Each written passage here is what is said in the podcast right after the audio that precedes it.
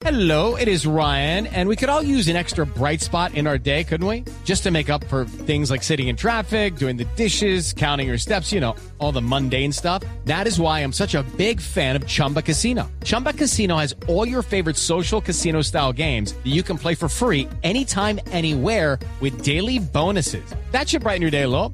Actually, a lot. So sign up now at chumbacasino.com. That's chumbacasino.com. No purchase necessary. BGW. Void were prohibited by law. See terms and conditions. 18 plus. Hay drama para Ángel Di María. El argentino tuvo su casa robada este fin de semana. Los ladrones, según el periódico The Sun, llegaron cuando el argentino estaba cenando con su familia. El reporte de la policía indica también que los delincuentes trataron de ingresar por la puerta de atrás y huyeron luego de que la alarma de seguridad sonara. Así que, Ah, carajo. Sí. Samuel Eto'o ha tardado muy poquito en tener su primer desencuentro con Mihal, Mihaljovic, el técnico de la Sampdoria de Italia. Esta mañana el delantero camerunés, apenas un día después de debutar con la Sampdoria en Turín, se negó a entrenar tras mantener una fuerte discusión con su técnico y abandonó las instalaciones del club.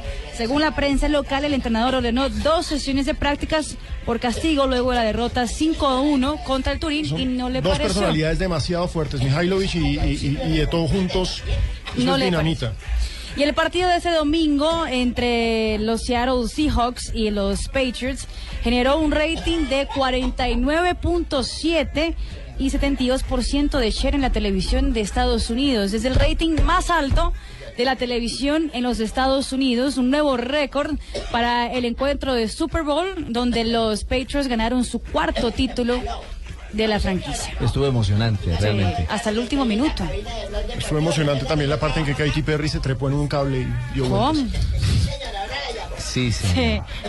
Ñapita, doña Marina. Hay una ñapita, sí señor, porque hay un auto, un conductor de autobús en Londres, Martin Hughes, que dice que Cés Fábregas anda un poco complicadito en- durante, durante la, las jornadas laborales y tuvo un encontrón, golpeó una de la, de la parte delantera de su autobús tras un percance automovilístico en la ciudad de Londres. Salió de su carro, así como uno ve aquí en Bogotá, mucha gente que... en- El que pega por detrás eh, paga. Exactamente. Y tuvo un problema con Martin Hughes, un conductor común y corriente que trabaja en la ciudad de Londres, que hoy habla muy mal del español Cés Fábregas. Muy bien. Doña Marina, mil gracias.